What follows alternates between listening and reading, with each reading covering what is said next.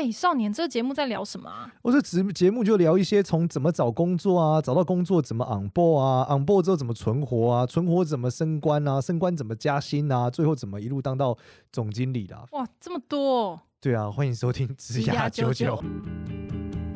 好的，欢迎收听职涯九九，这是领袖一百所制作的节目，我是主持人简少年，让我们欢迎另外一位主持人 Gloria。Hello，大家好，我是 Gloria。好，那我们这一集呢，接续这个上一集的内容，就是一样很棒，邀请到我们的大韩来跟我们来分享关于他的一些职涯上的想法。那这一集我们将会来问他，就是哎，就是一些赖群里面同学们问的问题，然后看他的想法是什么。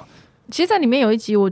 有一题，我觉得提到那个天选之职这件事情，非常适合由大韩来分享，因为我觉得对于很多，因为我觉得应该说你在从事的工作是一个很后面这个时代才有的工作，然后在选择要加入这种公司，因为他可能在比如说在民国一百年的时候，你可能自己也不太知道说这个群众募资它之后会怎么样发展，说不定他就根本在台湾做不起来等等，那。你当初决定进去，然后到现在，你有觉得他是你的天选之职吗？或者是你觉得每一个人真的都有这样子的工作吗？会怎么样可以遇到？可以跟我们分享一下。我记得那时候刚离开 Flying V，因为那时候也蛮沮丧的嘛，就是人生之前都没有什么成就，好不容易好像有了一些事情在产生，你可以跟别人说，啊，你在做的是什么？那别人会觉得拍拍手很棒。可是后来就。被要求离开，那时候比较像这种，好不容易点亮的灯，突然关掉的感觉。嗯，然后也是有蛮多前辈朋友，那其中有几个我觉得很棒的前辈，他有次约我吃饭的时候在聊一件事情，然后他讲说工作上有几种状况。那第一种人可能很可惜，就是他觉得他穷尽一生都没有办法找到他喜欢的工作，他换来换去就是找不到。嗯，然后第二种人是我们可能会定义他是幸运的。他的天赋，然后他的喜兴兴趣，然后在可能在某个时候，在他第一份、第二份或第三份工作就找到了，他就非常非常的开心。对。然后第三种人是，其实不管你给他什么东西，他都可以把这个作业变成事业，都可以把事业变成置业。嗯。然后他那时候这几个前辈就问我说：“那你觉得你是哪一种人呢？”对啊。对。然后我说：“我觉得我应该是二吧。我觉得我蛮幸运的，很快就碰到了像群众集资这个。”这么好玩，这么有趣，然后多变又能累积，对，然后看起来长期有价值，短期又有收益的，嗯，存在。他说不是，他们觉得我是三，哦，对，他们觉得说，其实你应该是你不管去做什么事情，你都会很想要把它事情做好，因为你有一个你自己想实现的目标，嗯，因为你有一个自己想去的方向，在这个时候，你不管给你什么题目，你都可以去解它。那如果你确定那个题目对你没有任何意义，你也会毫不留毫不犹豫的去换下一个题目去做。所以是天选之子。嗯，与其说天选之子，倒不如说是，我觉得我们要去定义自己是哪一种样貌的人。就如果你要定义成，比如说像我觉得刘安婷讲的很棒嘛，他说你如果你觉得你这时候是幸运的，要记得把幸运种下来。嗯，对，我觉得其实也是一个非常非常健康的想法，就是我能够感觉自己现在是幸运的，我觉得就是一个非常非常好的美德。所以他们觉得你是三的时候，你有也这么觉得了吗？嗯，我到现在还是不这么认为，就我到还没有，我还没有想到在那个时候那个时空背景下的我有什么比群众集资更适合我的工作。嗯，所以之前的经验没有哦，因为这是你的第一份工作，所以你也没有其他的行业可以去变出这样子魔术的感觉吗？严格说起来，我在做群众集资这个领域之前，上一份工作算是网络公关公司。嗯，对，但是因为其实那就是比较很 junior 的阶段，那我只是在很早期的做企划、做提案，所以其实到后面这边质押说是有关联的，但它群众集资确实不是我的第一份工作。对，但因为在上一份工作的质押阶段只走了一点点，哦、那接下来我的这十年。都是在这个领域里面。嗯，嗯，那你觉得一般人要怎么识别这件事啊？你就识别自己是幸运的，或者识别自己已经找到了工作就是他的真命天子。没错，这个就是刚刚上一集我们聊到的那四件事情了，不是吗？哦，你说打分数，可是那个要再进去一阵子哦，所以就是一定要进去一阵子这个行业之后，你才会知道。可是这个会不会是一个变动性的过程？我觉得，就是、我觉得有意识跟没有意识差很多的。你有意识的在思考这份工作有没有让你思考而有所得？你有意识的思考这件事情有没有让你感觉到要拼命？你有意识的去思考这件事情有没有让你感觉被需要？当你没有意识的时候，就算他有，你可能也感觉不到。所以不是做起来特别顺，上手的特别快，然后做起来大家都会称赞你这种很外面对外检视的。这的确是一个路径啊，可能它是路径之一。那到最后，其实还是要问自己嘛，就是刚刚不是讲说，到底是这份工作很幸运适合我，还是我其实去做每个工作，其实我都可以把它做得很好。那我我觉得大部分的人，他期待的应该都还是让自己成为可以像三这样子的人吧。就你刚刚讲的，做什么工作都可以把它做得很好，嗯、做得像置业，能够符合自己的期待。那所以我在思考的过程，可能并不是我是一还是二还是三，而是我要如何成为三。你你是这样吗？对，如果我现在是一的话，我要怎么样让自己可以成为那个幸运的人？那如果我现在我觉得是幸运的人，我要怎么珍惜我的幸运？让不同的场运之下，我还是可以靠着幸运或不靠幸运里面一样去达到我自己想要达成的目标。那所以你对这一题的答案是什么？我这题的答案很简单，就是天选之职这件事情，一定程度上它能靠自己的意识并且创造出来的。所以这算有还没有呢？这是自己创造，所以其实没有。应该说它就是有的，但前提是你得创造出来。如果你不创造出来，就没有啊。呃，我换你的另一个讲法好了，就是。他可能是，但你可能不这么认为。哎，这这个跟真爱一样了。哎呀，这个谈到感情就伤感情了。对啊，你就是，我觉得听起来真的很像感情跟婚姻，不都是这样吗？就是你觉得是，可能就成是嘛；你觉得不是，就不是嘛。或者我把它讲的更现实一点，哈，我们用电动来比喻就好了。人生可以存档读档吗？不行啊，不行啊，对啊，那你怎么试？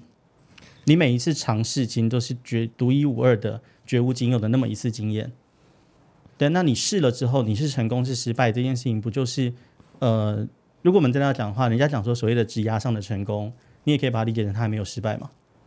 那如果今天他的职涯上现在看起来是失败，你也可以把它理解成他还没有成功嘛。嗯，它本来就是一个不断在变化的过程啊。如果我今天不是不断的持续用同样的方法，然后可能去抱着我最早想象的贝壳放大的顾问公司的形态，也许可能再过三年五年还不错。可能再过五年、十年，可能他就不见得这么有影响力了。嗯，对，所以天选之职，他的确是自己意识到什么东西是我觉得的天选，然后进而透过不断的努力、珍惜去创造出来的。嗯嗯，对，那这个努力跟珍惜的过程，它的确可能包含了很多次的尝试，很多次的转换，也可能包含了说，我现在好好的守着这一个，并且把它发展成我自己喜欢的样子。之前人家在讲舒适圈这个概念，不是有人说要跳出舒适圈吗？嗯，那也会有人主张另一个概念，就是扩大你的舒适圈啊。哦、对，那这个事情我自己之前有意识到一件事，就是关于不管可能是创业者或者是就业者都会有的一些问题。你是不是一个名过其实的人呢？这是我之前想了很多次，不断大概至少在三四年前，我几乎是每天晚上都会问自己这样的问题，然后一直很想要去找到一个让自己平衡的答案。然后后来在一次也是一个媒体采访里面，他也是不经意的问出了这个问题。我那时候因为想到，哇靠，你真勇敢，好直接啊！他直接问你说：“ 哎，这位先生，你其你是浪得虚名吗？”呃，蛮勇敢的哈，对。但是也因为他很直接的问了，对。然后我那时候就想到，哦，为什么我问自己一直都没有答案？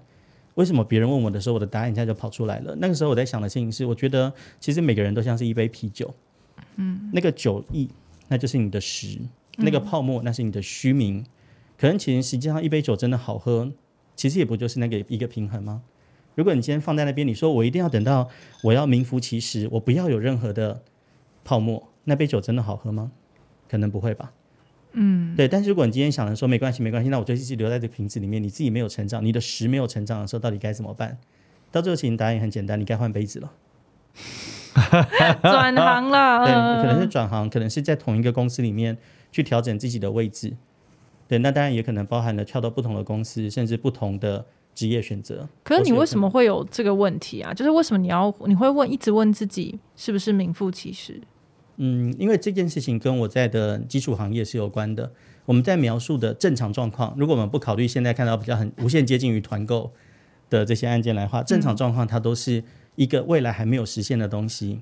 然后我尽我所能的把它雕琢到一个程度，然后我希望你可以相信我。然后支持我去完成这后面的事情，所以其实我在的行业本身就是那个屎跟泡沫一直并存的存在。对，所以那如果今天他们认为我可以去实现这件事，因为我们的公司可以协助他完成这件事情，那我必须对这件事情先有一个答案。嗯，我自己只要能够接受我的答案，我才有办法去跟这些可能他希望我服务的对象去说明你的心态，也许可以考虑往这个方向想。可是那是对产品而言是这样，而且你们是一间行销公司，所以本来就是在做名的部分。那实就是把产品方自己，就是你们但要挑过，然后他们要去把它做好了。可是你刚刚讲的是，你对于自己觉得自己有没有名副其实，好像不太一样。我觉得这个本质是因为呃，所以有两个阶段，我跟大家分享。第一个叫文无第一，武无第二。很多时候你到底想你自己在什么位置？那就运动比赛就没有什么好想，反正我得分拿冠军，我就是了。输赢很明显啊。对，那第二个阶段，第二个阶段是，我觉得当你很年轻的时候取得了某部分的成就的时候，你会开始问自己说，到底这个是基于我的哪个部分得到了现在这个状态？对，但为了想要再复制。可以继续有，也没有单纯是自己夜深人静的时候自省的过程嘛。但是大韩刚刚也讲，就是当他过了很久以后，到了这把年纪，你知道，我们也这从减少年变减中年的时候，你就发现这个问题其实不是是一个很大的问题，它某种程度可能甚至不是个问题，因为它就是一个动态的状态，对吧？大概是这样的感觉。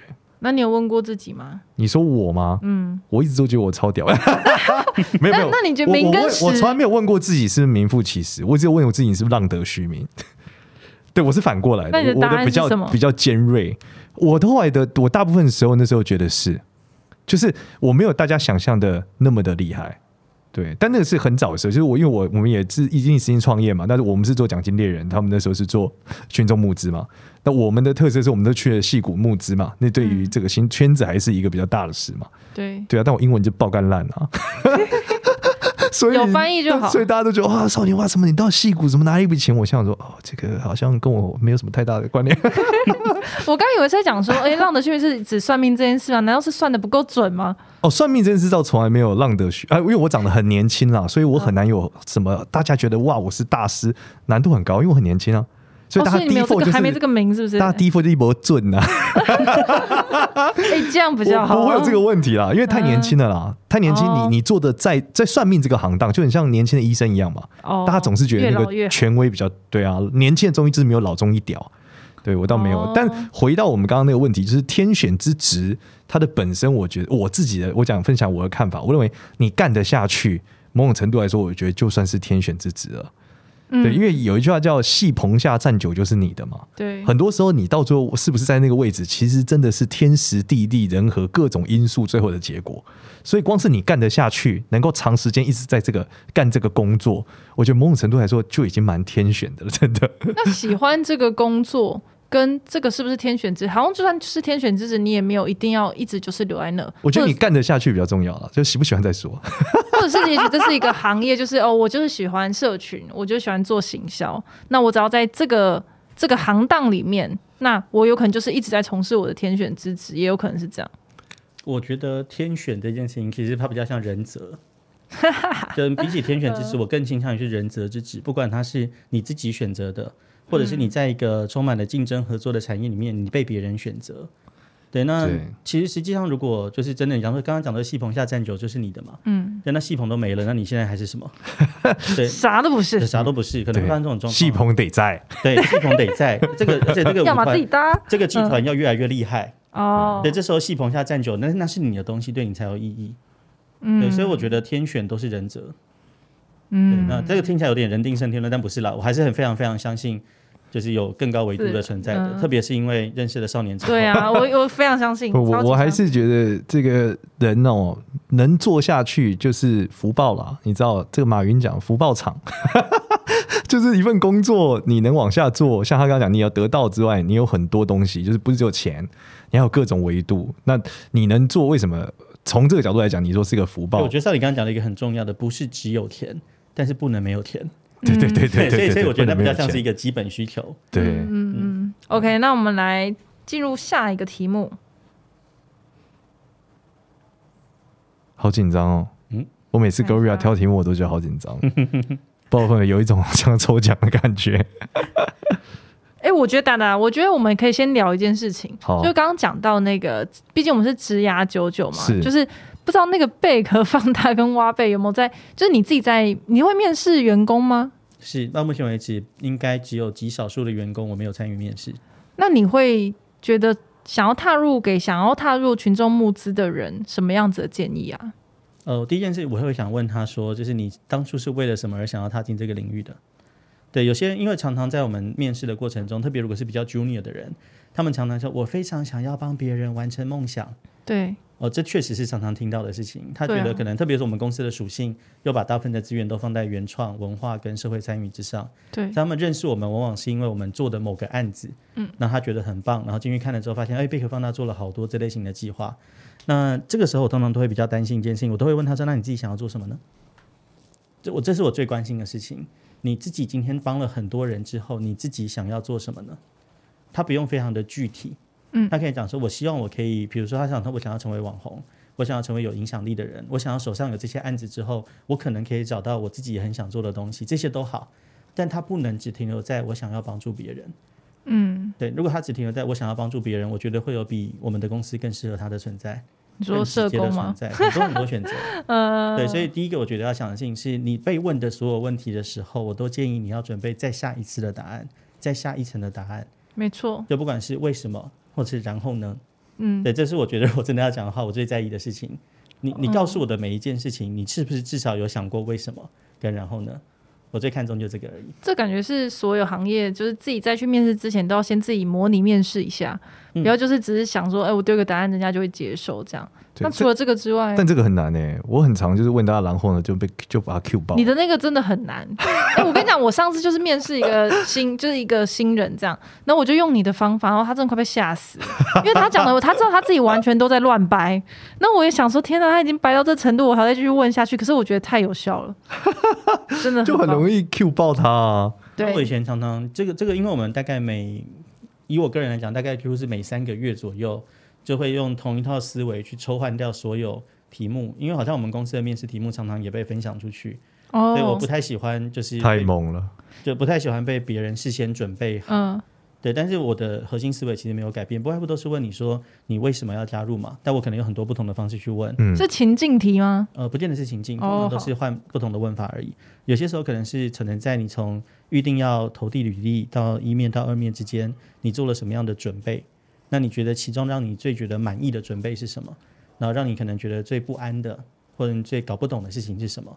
那通常都会有在同样的概念之下，用不同的方式去询问。然后有一个技巧是，呃，我碰到我真正非常非常期待的题的面试者的时候，会一定会做的。嗯，我会用同一个问题问他两到三次。哇哦，看他会不会答不一样？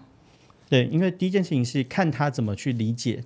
这整件事情为什么你我已经回答，你还要我再回答一次？嗯，那这件事情其实，在我们的工作里面几乎都会碰到，不管是你要习惯去问，透过不断的询问去了解对方真的要什么，对，或者是不断透过被别人询问去了解他对方在意的到底是什么，对。所以当我用同样的关键问题问到两到三次的时候，其实你可以更全面的认识这个人，不管是他对面对可能的质疑或可能的期待的时候，他的回应方式。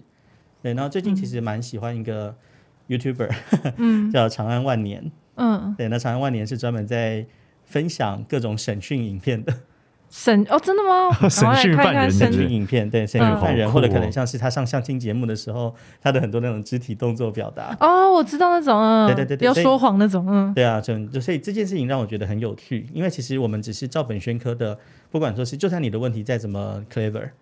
那终究在第一层跟第二层的回答的时候，都很容易用这样的方法回复。就像你刚刚讲的，其实准备充分的人，你问他为什么，你问他然后嘞，他其实答得出来。嗯。但是你问他同一个问题问两次的时候，他未必会。这光是要问同样的问题都都会很尴尬。就是你看他能不能换句话说，把刚刚的话再说一次。如果说不出来，代表他应该是背的。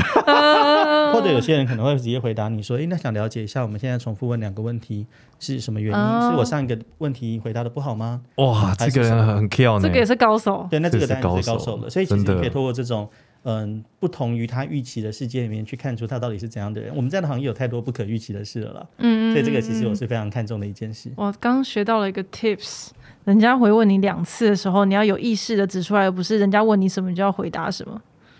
有时候他们是这样，就是我觉得做几，我觉得有时候讨论久的事情啊，会有一种好像你你要去揣摩对方到底当时想表达什么。嗯，对，因为其实世界上我发现年纪越大，遇到越多人是他讲话永远不会讲清楚的，他是而且他是刻意不讲清楚，他不是讲不清楚，他只是刻意的，他有某些原因、某些事件、某些状态，他想避开，所以他会说出一个。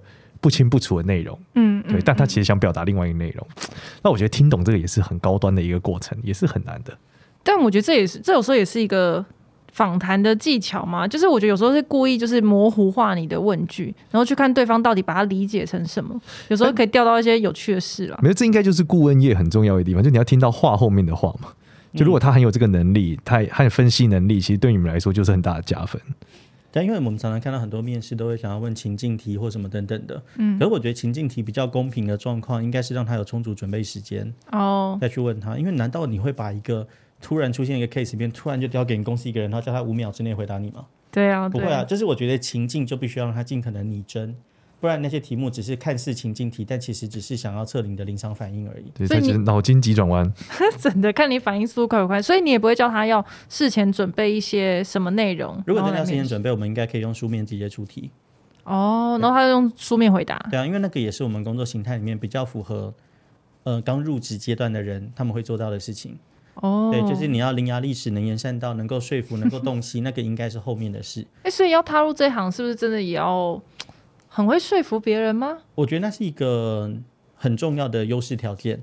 嗯，因为基本上不论你在做的是什么类型的行销，你在做的事情应该就是理解对方，嗯，然后呃说服对方，然后持续说服对方，或者说以我们现在公司的讲法，我们把它零说的很简单，两句话讲完，就你的工作就是让喜欢的人付钱，和让付钱的人喜欢，就这样，呃，真的是这样。对啊，那当然我们看到很大部分的行销的人。他们可能着重的都在前者，就是让喜欢的人付钱，但他们不是特别在意要如何让付钱的人喜欢。而当我们成为了一个平台，当我们希望自己可以成为说，只要他们参与的案子应该就是好的案子，你需要这个品牌，你需要这个 credit 的时候，这个人不能够没有往后发展的思维。嗯嗯嗯，对，如果他只会很他在做前者很厉害，但他对后者毫无兴趣。那要么就是在公司当任务型的存在，要不然可能我们公司也许不见得适合他。OK，好，那另外一个刚刚有呃在上面有提观众提到，就是我们其实讲了很多很成功的，因为基本上导师其实他们都已经是在他们自己的行业里面非常的成功了，然后他们想要听一些失败的案例。可我觉得这要先回到就是问大韩老师说，就是你觉得你现在是已经。是成功的状态吗？那刚刚有讲啊，就是成功就是还没有失败嘛，失败就是还没有成功。哦，所以它是个动态型的。那你要跟大家听众分享一个失败的，然后怎么样去因应的？这个我可以帮他帮他往下问，就是你怎么面临大学的时候？你刚刚不是讲你大学的时候爆炸的过程吗？哦，是啦。对，那那时候你怎么度过的啊？我觉得那个时候就是，其实我没有想任何事情，所以我想我应该也的确是一个。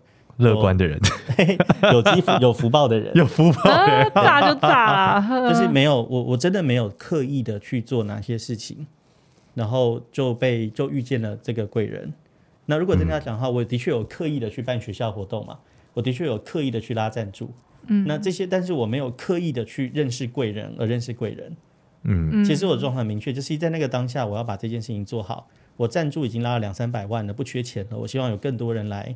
参加这场活动，那当时，呃，布洛克还盛行的时代，我当然希望可以邀请到最多布洛克的组织，他们派人过来。所以，其实还是老话一句，就真的是在那个当下，你用你的能力去为你想要认真奉献奉献那件事情做得最好。嗯，那正常状况之下，后面贵人就会出现。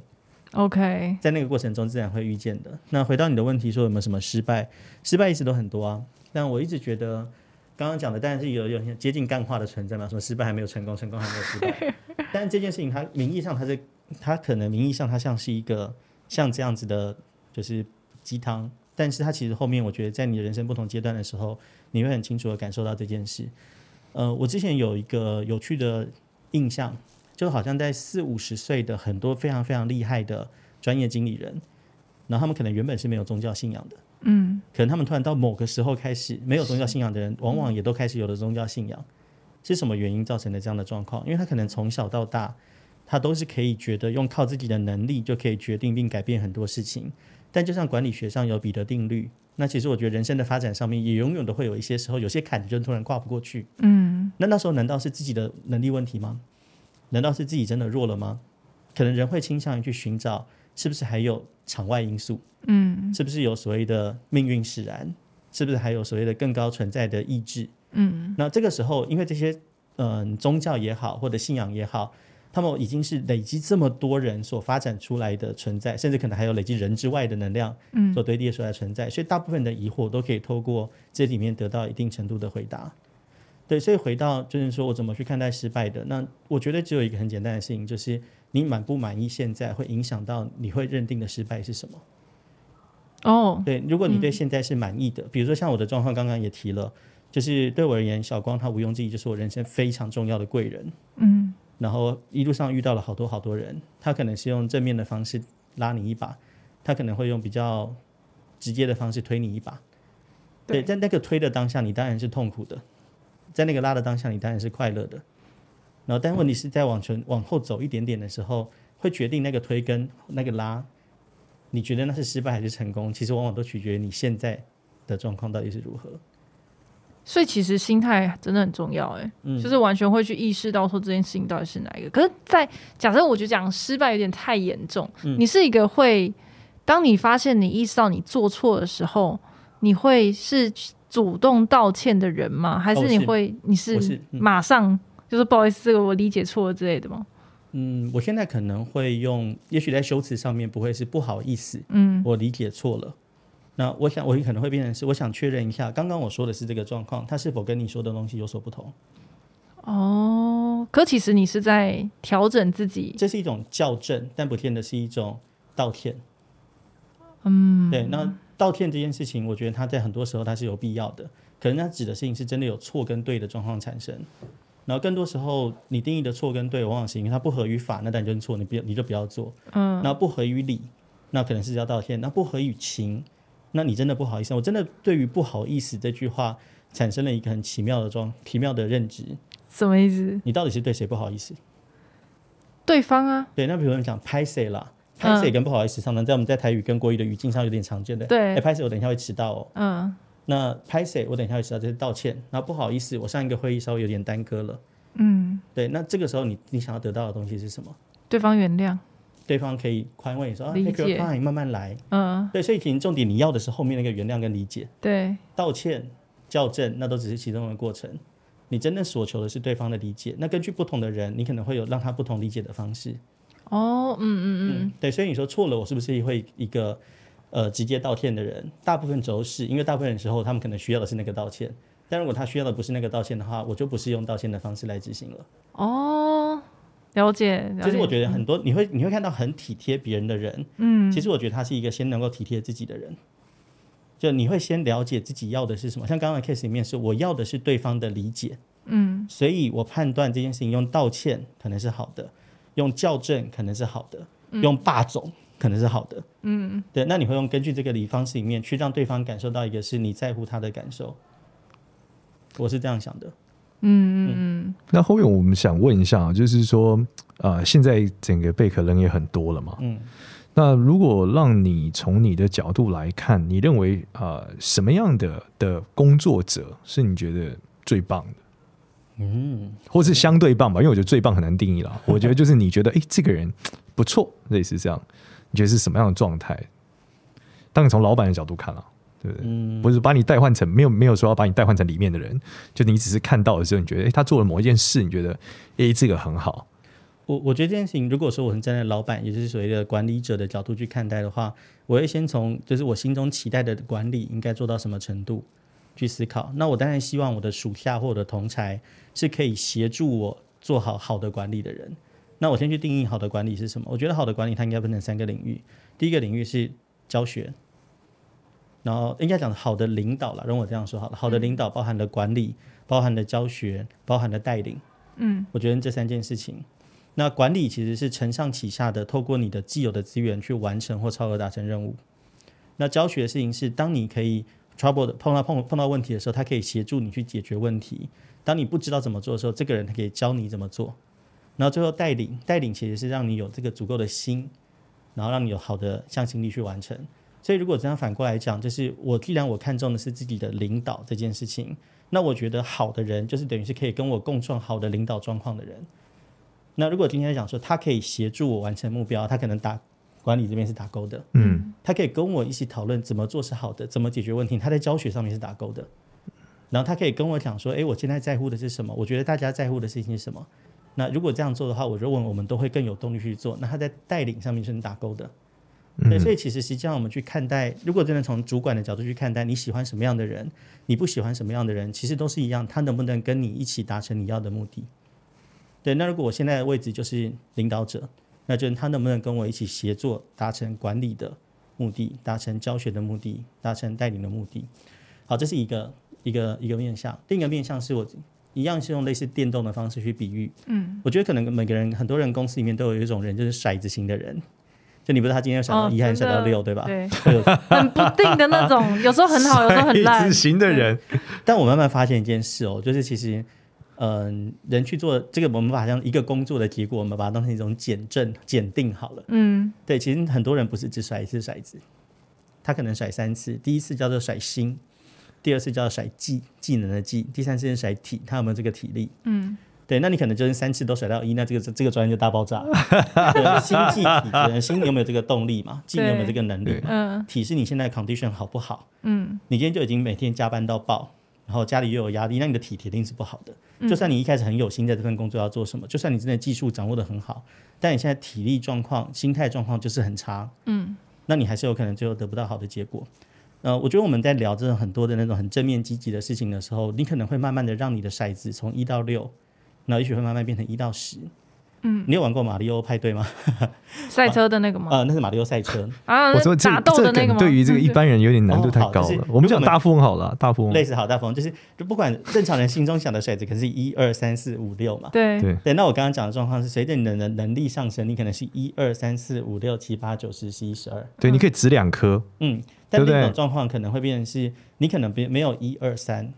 因为你的已经东西已经完全内化了，所以你可能是三四五六七八九十十一十二。对，你就使用一张卡叫多多点卡，小点的不见了。对啊，所以我觉得我们人在不断的提升的时候，不管是你在职涯上的学习，在工作上的体悟，它的确都可以增加你的那个大点数的数字。可能其实同时间去降低自己低点数的也是非常非常重要的。对，因为其实我们可能可以接受很多人平凡而普通，但你可能不能接受的事情是他可能大好，但却大坏。哦、oh，OK，对，那我们应该要尽量避免的事情是，尽量让自己不要有大坏的状况。就是这个骰子不能直到低一点，就是还是要稳定的是往上的这样。如果一个不定，它有时候太棒，就有时候很烂，这样还是不太行啊。所以专业就是稳定的输出了，这是非常非常重要。Oh. 而且刚刚大涵讲了嘛，你要能协作啊。如果你不能协作，今天就是你可能丢骰子都还没开始就结束，这可能是零哎、欸，超可怕的。对啊，你知道能丢吗？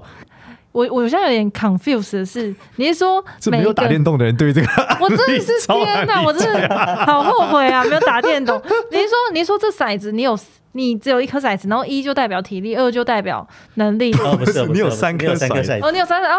我们完成一个专案，最高分是十八分，最低分是三分。哦。然后我们现在开始一次三个一起丢下去。而且我觉得实际上它状况可能是乘在一起的，所以最高可能是两百一十六分。对，你可是六乘六乘六，它不是加跟加跟加。OK OK OK。对。所以就是不能把体力搞得一直都只有一这样。你也不能把动力搞得一直都只有一。哦，可是你刚刚讲的稳定是我每次值都要是，比如说都是要是五五五，一百二十五以上这样。对。举例来，我的骰子里面都没有三二一啊，只有四五六，我怎么甩都四五六哦，那就比较厉害啊，那叫作弊，呃，不是就专业，可那这样子有比较稳定吗？就是一定会比较高，这样算稳定？对，这你在高区域了，这样。对，有些人状况是我可能是，就是我的目标是我要让自己成为一个三三三三三，然后那可能他就是比较，我们用比较主观的讲法，是那种保守思维的人，对，六面都是三，他开始改改骰子。都只要三，嗯、对他怎么丢都三啊。然后我们找到，比如说像我今天可能看到一个让我非常有动力的事情，比如说我们刚刚聊到一些未来的计划，嗯，那可能那个东西我我丢出去它就是六了，嗯，它真的可能因为我已经在动力上面有自己的培育，那 m 可能可能甩出来是十二，然后接下来我的技能可能是六，但这样很棒嘛？你看这前两个已经七十二了，对啊。那但如果到最后我只有一分的体力，哦、那就只有七十二。哎，那这样子三三三一直都三三三比较好，还是会有一六五，然后有时候二三。五，我觉得这个跟你在的的工作的职业位置有关。如果你今天是投资人，反而就是甚至带有一点赌博性质的，他看重的是到最后你的获然率是多少。嗯，对。但如果今天你是一个受聘者，嗯，他可能不能接受你那一次的 BG，嗯，他可能不能接受你那一次的一一一，因为这个一一一可能不止毁了你自己，也毁了他，他不能承担这个风险。哦，对，对关键还是你犯能不能犯错，你犯错的代价是什么？嗯嗯，就是你你如果都只有一分的时候，你会发生什么事？OK，然后还有这个跟你合作的人，不管他是你的上司，他是你的合伙人，他能够承受这个一分的结果吗？有些状况是他可以承受，他他他，他因为他期待你有一次的二一六，嗯然后他你前面十次都是一一一，他不介意。嗯，但大部分人的工作，我想应该是不会允许那个一一一就是存在的。差别差这么多这样，对啊，也许你这个一一一出现一次你就掰了。那真的人生会白白会下线呢。哦，对，就是 我觉得有一个之前有一个话题很有趣，他讲说我们很多时候用概率去看别人，但其实从人命的角度来讲，只有死跟没死，没有百分之零点五的几率你会死，只有死跟没死死，也没有对，就算他的死的概率很低，还是不能让人死。嗯，对，这个逻辑就是，所以你要去看的是你现在到底能多低，然后你要不断的像他讲的不断调整，要么你把骰子的，而且我觉得最常遇到的可能不是你到底是不是三三三，而是到底我现在要解决的是让我的一变少，还是让我的六变十二？嗯，就让我的这个骰子多数的那个面把它变得很大，把我的极值拉高，哦还是把我的底往上加？这个是大多数工作者我觉得他们最大的难处。对啊，对，就是因为我的时间是固定的嘛，那我到底要花时间来帮我强强项更强，还是把我的弱项往上叠？这个是超多人最难的一个问题。嗯，对，所以从今天可能从一开始，不管从上一集到这一集都在聊的，就是我觉得找到一个尺规，然后去衡量自己，然后找到一个方式去衡量自己，我一直都觉得还是很重要的。嗯，对，因为有那个标准，你才可以知道你到底想要往前，还是你想要往后。我应该在哪边往前，在哪边可以放松一点。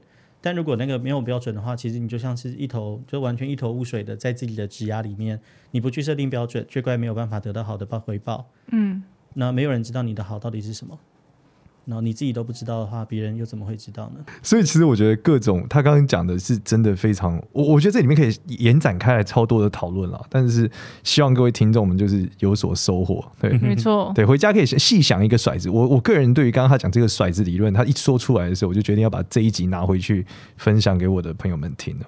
对，因为这是一个有效且贴近真相且能让大家思考的一个结构。